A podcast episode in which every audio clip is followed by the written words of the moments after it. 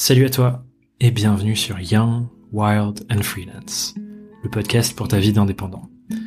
Je m'appelle Thomas Burbidge et chaque semaine ici, je pars à la rencontre d'entrepreneurs, d'indépendantes, de freelance, de solopreneurs comme toi et comme moi qui nous rapportent dans nos conversations leurs conseils, leurs apprentissages, leurs leçons et leurs questions aussi parfois sur leur business et leur vie d'entrepreneur.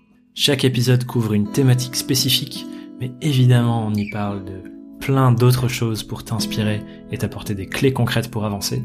Donc, installe-toi bien, prends de quoi noter, et on se plonge ensemble dans l'épisode du jour. Merci pour ton écoute, et on se retrouve à la fin. T'entends certainement parler depuis plusieurs semaines, peut-être même depuis plusieurs mois, du phénomène des intelligences artificielles qui commence à avoir un vrai impact sur les milieux entrepreneuriaux, ou en tout cas dont beaucoup beaucoup d'entrepreneurs commencent à parler des méthodes et de l'usage de ces intelligences artificielles, et notamment, tu sûrement entendu le nom ChatGPT.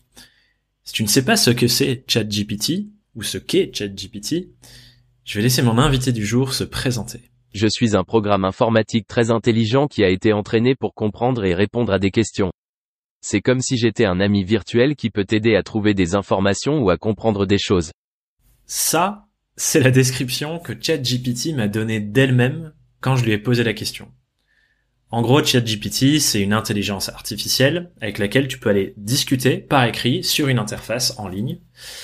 Tu peux lui poser n'importe quelle question et la majorité du temps, elle te fera une réponse vachement constructive. Moi, ça me fait personnellement penser au premier jeu quand Siri est sorti sur euh, l'iPhone, où on commençait à jouer, à parler avec Siri, mais en 25 milliards de fois plus performant. Par exemple, je lui ai aussi demandé combien il y avait de freelance en France, et voici sa réponse.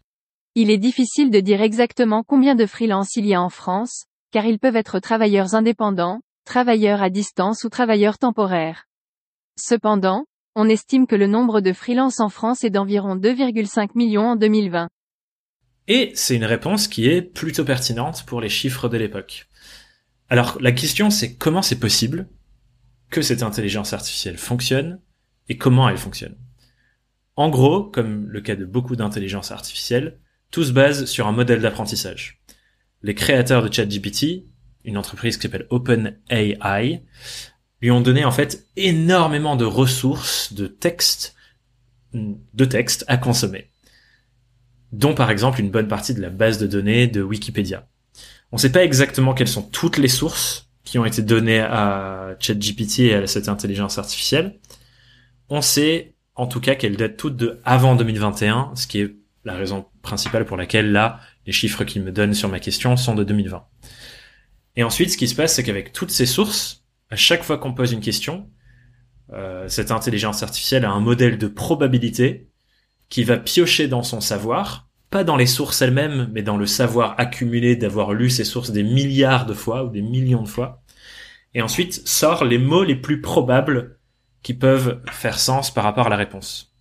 Et c'est là où du coup, ça devient euh, intéressant, nuancé comme outil, c'est que comme c'est une question de probabilité, les limites apparaissent parce que parfois ChatGPT dit des choses qui sont fausses. Par exemple, il y a une vidéo que j'ai regardée et euh, que j'ai écoutée sur France Inter où les journalistes font des tests avec ChatGPT et lui posent des questions sur les différents journalistes de l'époque pour lui demander est-ce que tu connais telle personne, est-ce que tu connais telle personne? Ce à quoi l'intelligence artificielle répondait que oui, je connais telle personne, notamment parce que, et elle commençait à raconter les faits et les accomplissements de, du ou de la journaliste mais il y avait des erreurs dans ce qu'elle partageait. Elle disait notamment qu'une personne avait été animatrice euh, sur euh, Quotidien, alors que ce n'était pas vrai. Elle a dit qu'un autre journaliste avait écrit plusieurs livres, alors que c'était pas vrai. Pourquoi elle a dit ça? C'est que la probabilité qu'un journaliste écrive des livres et la probabilité qu'une journaliste anime Quotidien sont assez élevées dans son modèle, malgré le fait que ce soit faux. Ce n'est pas un fait réel, mais c'est une probabilité. Et je pourrais continuer longtemps là-dessus. Il y a énormément de débats, notamment des débats éthiques qui sont vachement intéressants sur ChatGPT. Ce que je voulais simplement dire en expliquant ça, c'est que il ne faut pas croire cette intelligence artificielle sur parole. Mais, comme je suis curieux, j'avais envie de lancer un défi à ChatGPT et voir ce qu'elle pourrait m'apprendre sur trois grands sujets clés sur lesquels, dans notre pédagogie, avec mon entreprise et avec mes contenus, j'ai envie d'accompagner les freelances et les indépendants. Et donc, cet épisode que tu écoutes est le premier volet de trois épisodes où je vais inviter ChatGPT sur mon micro. Et on va traiter dans chaque épisode trois grands sujets. Le premier sujet, c'est comment trouver des clients. La grande question que se pose tout indépendant. Et on va se concentrer sur les premières étapes pour trouver ses premiers clients. Le second épisode, et donc la seconde question que je lui pose, c'est quel est le rôle des entrepreneurs face au dérèglement climatique? Question que j'ai commencé à aborder dans l'épisode 85 avec Alexandre Dana, que je t'invite à écouter si tu ne l'as pas encore fait. Et la troisième question, c'est au sujet d'une de nos prochaines masterclass qu'on va animer pour la communauté.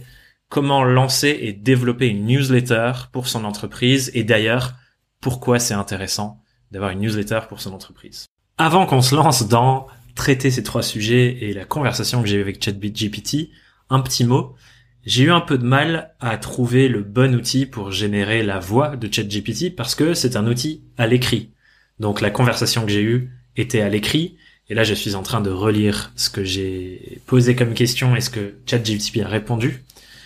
Et donc pour la simplicité, je vais simplement modifier ma propre voix à l'édition pour que tu puisses différencier ChatGPT de moi mais c'est bien ce que ChatGPT a écrit. Donc, ce que je te propose, c'est qu'on se lance directement dans la première conversation que j'ai eue avec mon invité du jour.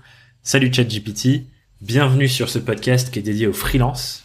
Je me demande, est-ce que tu as déjà été invité sur un podcast ou est-ce que euh, c'est la première fois? Bonjour. Non, en tant que modèle de langage développé par OpenAI, je n'ai pas été personnellement invité sur un podcast. Cependant, je suis souvent utilisé pour générer du contenu pour des podcasts, des articles, des sites web et d'autres formats en ligne. J'ai trois questions que j'ai envie de te poser, qui, à mon sens, sont centrales dans la vie des entrepreneurs indépendants. Et la première question concerne les choses à mettre en place pour trouver des clients. D'accord.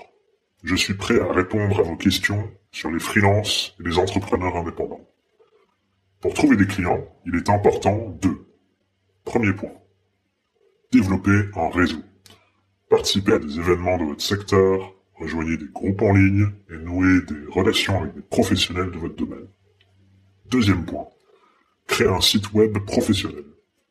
Cela peut vous aider à montrer votre expertise et vos antécédents de travail, ce qui peut aider à attirer des clients potentiels.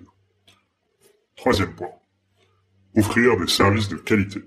Assurez-vous de livrer des services de qualité à chaque client pour encourager les recommandations et la fidélité. Quatrième point. Se faire connaître en ligne. Utilisez les réseaux sociaux et les plateformes en ligne pour vous faire connaître et démontrer votre expertise dans votre domaine. Ce sont là quelques-unes des choses les plus importantes à faire, à mettre en place pour trouver des clients en tant que freelance ou entrepreneur indépendant. Alors, même si ces quatre conseils font sens, ChatGPT, j'en conviens, mais j'ai l'impression que ça reste quand même très général et flou comme conseil, non? C'est un peu ce que j'ai l'impression de lire partout sur Internet et c'est pas très pédagogique, disons. Ce que je te propose, c'est qu'on imagine qu'il y a quelqu'un qui nous écoute, qui part vraiment de zéro. Qu'est-ce que tu dirais à cette personne-là? C'est quoi la toute première chose à faire? Si quelqu'un veut trouver des clients en freelance ou entrepreneur indépendant, la première chose à faire serait de déterminer son marché cible et sa niche. Cela signifie comprendre les, les besoins et les souhaits de votre public cible, ainsi que les concurrents existants dans votre domaine. Une fois que vous avez une compréhension claire de votre marché cible et de votre niche, vous pouvez développer un plan de marketing efficace pour atteindre et potentiellement convaincre des clients. Ok, là tout de suite on est sur un truc de un peu plus organisé. Donc, si je comprends bien, on commence par trouver son marché cible et sa niche. Est-ce que tu peux nous rappeler ce que c'est une niche dans ce contexte, s'il te plaît? Dans le contexte des freelances et des entrepreneurs indépendants, une niche désigne un sous-ensemble spécifique d'un marché plus large. C'est un groupe de clients potentiels avec des besoins et des souhaits spécifiques qui peuvent être mieux satisfaits par des services ou des produits ciblant spécifiquement leur segment de marché. En trouvant une niche, un freelance ou un entrepreneur indépendant peut se concentrer sur une partie spécifique du marché, ce qui peut aider à se démarquer de la concurrence et à développer une expertise dans ce domaine.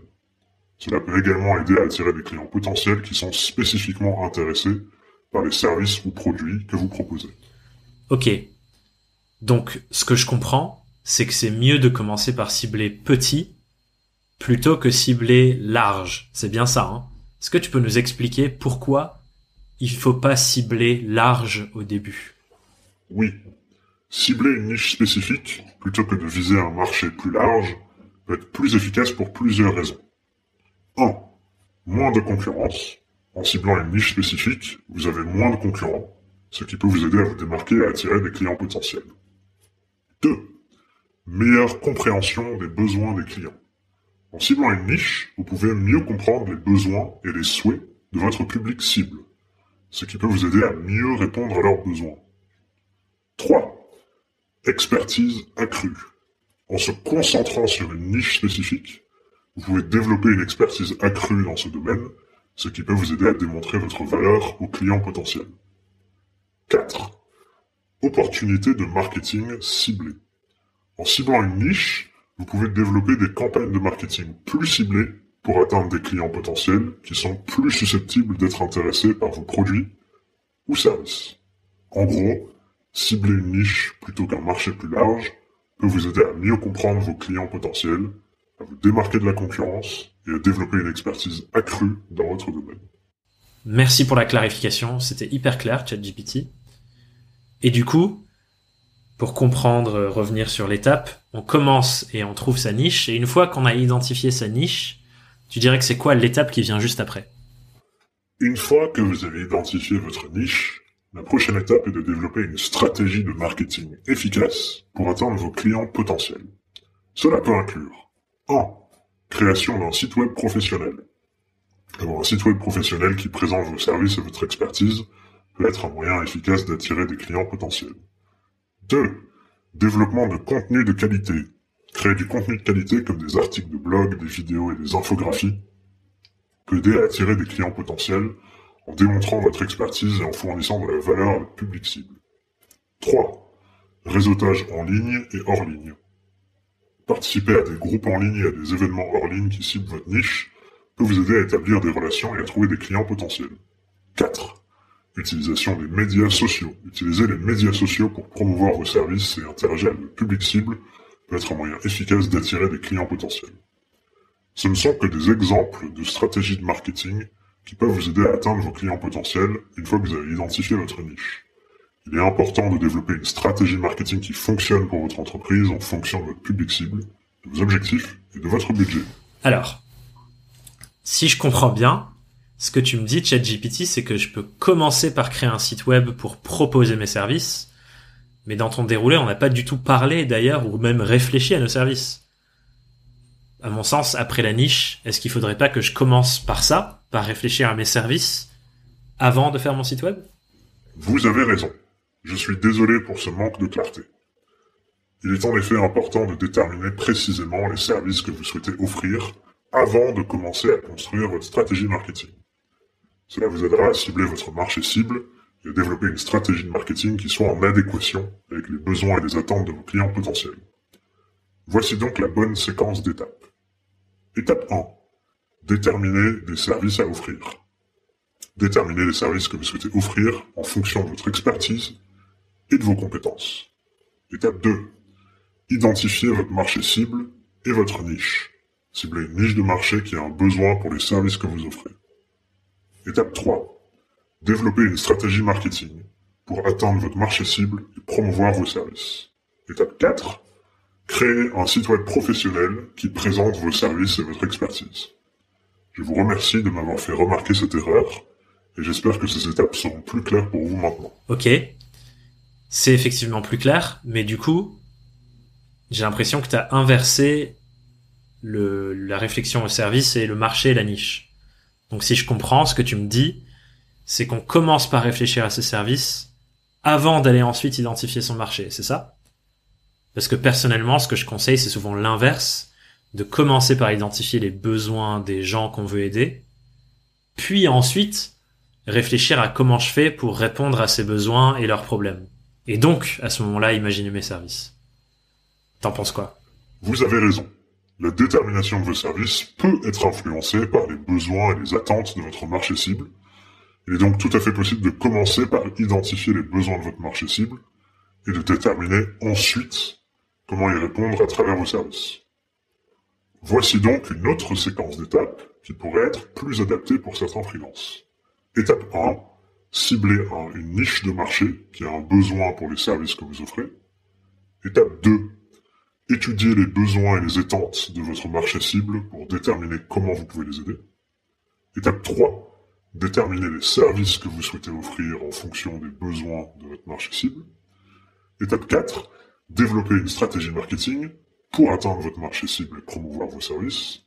Étape 5, créer un site web professionnel qui présente vos services et votre expertise.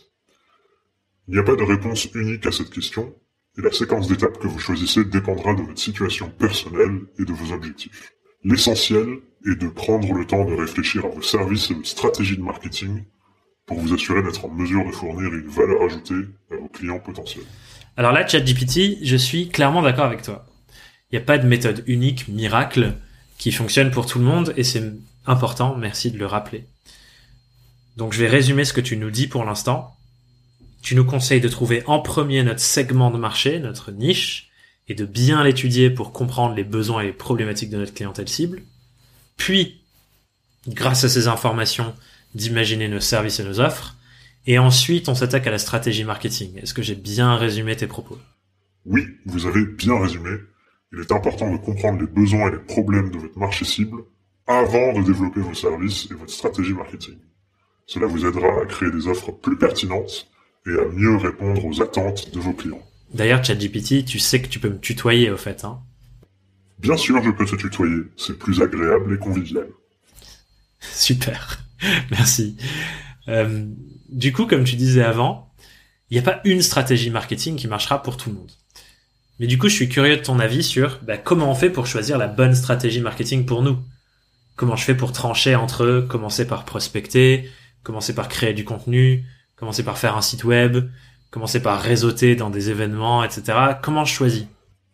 La réponse dépend des forces et des ressources de chaque entrepreneur indépendant. Mais en général, il est conseillé de tester différentes approches pour trouver celle qui fonctionne le mieux pour vous.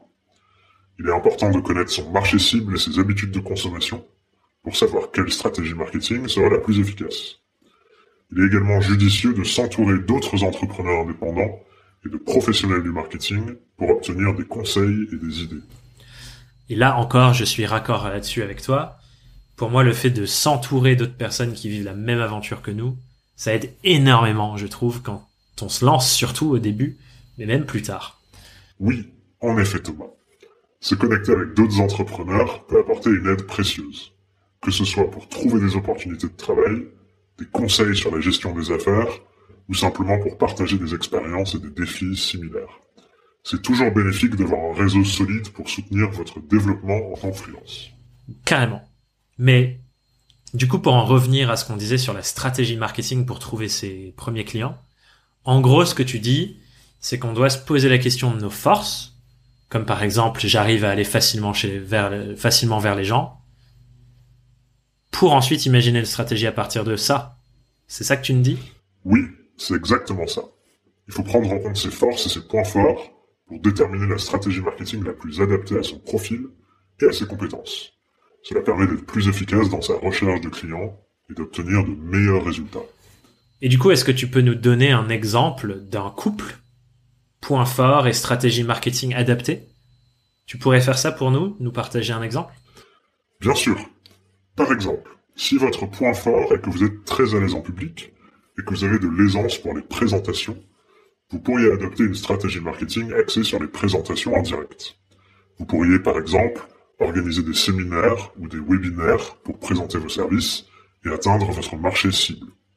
Cela vous permettra de vous faire connaître auprès de votre clientèle idéale, tout en démontrant vos compétences et en créant de la valeur pour eux. C'est un super exemple, merci. Est-ce que tu en aurais un autre, cette fois-ci, du coup, pour quelqu'un à l'inverse qui est plus introverti et qui se sent pas d'aller euh, réseauter, euh, tout d'un coup euh, faire des webinaires sur Internet. Ce serait quoi une stratégie adaptée dans ce cas-là? Si on est plus introverti, une stratégie marketing qui pourrait être adaptée serait la création de contenu en ligne. blog, vidéo, podcast, etc. Cela permet de transmettre ses connaissances, de se faire connaître et de construire une audience sans avoir besoin de s'engager dans des interactions directes en personne. On peut également explorer les réseaux sociaux pour construire sa communauté en ligne et participer à des groupes en ligne pour rencontrer des clients potentiels. Il est aussi possible d'optimiser son site web pour le référencement naturel afin d'être facilement trouvé par des prospects en ligne. Du coup, l'idée de ça, si je comprends bien, c'est créer des liens et des premières relations en ligne pour que ce soit un peu moins engageant avant d'aller plus loin quand la confiance est installée. C'est ça, c'est ça? Oui, c'est ça. Les réseaux sociaux, les forums en ligne et les groupes de discussion peuvent aider les personnes introverties à créer des connexions et des relations en ligne, ce qui peut les aider à se sentir plus à l'aise avant de passer à des rencontres en personne. Super, merci pour toutes ces réponses, ChatGPT. Pour qu'on termine sur cette partie de l'interview, est-ce que tu as une recommandation de une chose clé que n'importe quel freelance devrait faire à ton avis pour trouver son prochain client? Idéalement quelque chose qui prend pas plus de 30 minutes. Oui, une des choses les plus importantes pour trouver son prochain client est d'optimiser son réseau personnel en prenant le temps de réviser sa liste de contacts et de faire un suivi avec ceux qui peuvent être potentiellement intéressés par ses services. Cela peut être fait en moins de 30 minutes en envoyant des mails ou des messages pour prendre des nouvelles, partager des actualités ou simplement faire un check-in. Cela peut également inclure la participation à des groupes en ligne ou des événements en ligne pour rencontrer de nouvelles personnes dans votre secteur d'activité et étendre votre réseau. Ça, je suis complètement d'accord sur ce sujet. Et je vais plus soyer en disant que souvent notre prochain client se trouve déjà dans notre réseau existant. Ou alors connaît quelqu'un de notre réseau. Et une bonne pratique, c'est de dire clairement à son réseau actuel, donc sa famille, ses amis, ses collègues, ses anciens clients aussi, ce qu'on développe en ce moment, donc donner des nouvelles, et leur dire le genre de personnes avec qui on aimerait discuter.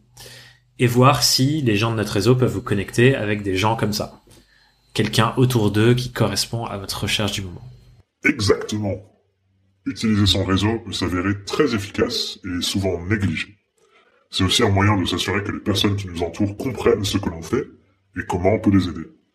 Et en cas de besoin, ils peuvent également être de bonnes références pour nous auprès de leur propre réseau. Merci pour toutes tes réponses et tes conseils, ChatGPT. C'était un plaisir de discuter avec toi. Et on se retrouve très bientôt pour la prochaine question que j'ai envie de te poser. De rien. C'était un plaisir d'échanger avec vous sur le sujet du marketing pour les freelanceurs. N'hésitez pas à revenir pour discuter d'autres sujets qui pourraient vous intéresser et bonne chance pour votre aventure en freelance. Bon, je crois qu'il y a plein de choses à dire sur cette première conversation avec euh, ChatGPT. La première dont je me rends compte, c'est que bon, le format écrit se transpose pas forcément parfaitement à l'oral, donc là où il y a plein de gens sur Internet qui nous disent ah ChatGPT va nous faire créer toute forme de contenu, pour que ça crée de l'oral, il y a encore un petit pas à franchir, je crois. Et la deuxième chose que j'ai observée, c'est que, comme on disait, c'est un modèle basé sur la, les probabilités plus que la vérité. On a bien vu que ChatGPT doit parfois se reprendre, ou en tout cas j'ai dû le reprendre pour lui faire voir qu'en fait il avait dit des choses dans un sens puis dans l'autre, et que c'était pas forcément un flux logique tout au long de la conversation. Donc ça c'est intéressant, parce que bah du coup, comme on disait au tout début, faut pas s'y fier à 100%. Je me suis aussi rendu compte que je pense qu'il y a un biais dans les réponses qui sont données par l'intelligence artificielle, le biais de la question qu'on pose. Et ça, je le vois parce que si on pose une question qui sous-entend que quelque chose est vrai, ChatGPT ne va pas nous contredire, mais au contraire va nous suivre dans ce qu'on est en train de dire. Et ça, on l'a vu à différents moments de, euh, de, la conversation où je lui demande quelque chose et je lui demande si c'est bien ça. Et j'ai pas l'impression qu'il m'aurait dit ah ben non euh, t'as tort, euh, je me réexplique. Il est toujours allé dans mon sens. Et en même temps, tout cela étant dit, je suis quand même assez impressionné de la qualité de certaines de ces réponses qui, même si elles sont pas euh, voilà parfaites à appliquer dans l'instant tout de suite, il reste quand même un fond pertinent, notamment sur ce qu'il a dit à la fin sur le réseau qui est la recommandation première que je donne à toutes les personnes qui me posent la question de OK, c'est quoi le truc que je pourrais faire en premier? C'est cet exercice que je donne très souvent de dire prends les 50 personnes que tu connais le mieux autour de toi et envoie-leur un mail pour aller expliquer ce que tu es en train de construire avec ton activité, les gens avec qui tu veux bosser et le type de service ou d'offre que tu es en train d'imaginer et donc leur faire une demande de mise en relation. Si tu fais ça pour 50, 100, 150 personnes, c'est sûr que tu vas avoir des premières opportunités qui tombent. Et ChatGPT avait l'impression, en tout cas j'avais l'impression qu'il allait un peu dans ce sens avec euh, sa recommandation de la chose à faire en moins de 30 minutes. Donc, ça reste très intéressant. J'ai hâte de voir ce qu'il va nous raconter dans le prochaine édition de cette petite mini-série de trois épisodes sur euh, le rôle des entrepreneurs face au dérèglement climatique. Je suis curieux de voir s'il sera peut-être moins à l'aise sur des questions un peu plus engagées que celle-ci. Là où la question de trouver des clients, finalement, c'est un espèce de consensus potentiel dans le savoir qu'il a. Donc, on verra ce qu'il dit dans le prochain épisode. En tout cas, n'hésite surtout pas à rebondir, à me dire ce que t'en as pensé, si c'était agréable cet effet de voix que j'ai mis sur ChatGPT, parce que c'était pas évident de trouver une manière de différencier sa voix de la mienne, mais je suis très curieux de tes retours sur cet épisode, et je te souhaite une merveilleuse journée et à très bientôt sur Young, Wild and Freelance. Bye bye. J'espère que cet épisode t'a plu, t'a inspiré, t'a apporté des clés, bref, t'a donné des belles choses pour avancer dans ta vie et ton aventure entrepreneuriale, et que tu as envie de continuer l'aventure avec nous en écoutant un prochain épisode. Je le répète, on sort un épisode toutes les semaines, et il y a déjà des heures et des heures de contenu que tu peux consommer sur toutes les thématiques, donc n'hésite pas à aller explorer les autres épisodes de ce podcast, et si ça t'a plu, la meilleure manière de nous soutenir, et ce qui nous ferait le plus plaisir au monde, c'est que tu mettes une note de 5 étoiles sur Apple Podcast ou sur Spotify et que tu laisses un commentaire pour partager ton expérience.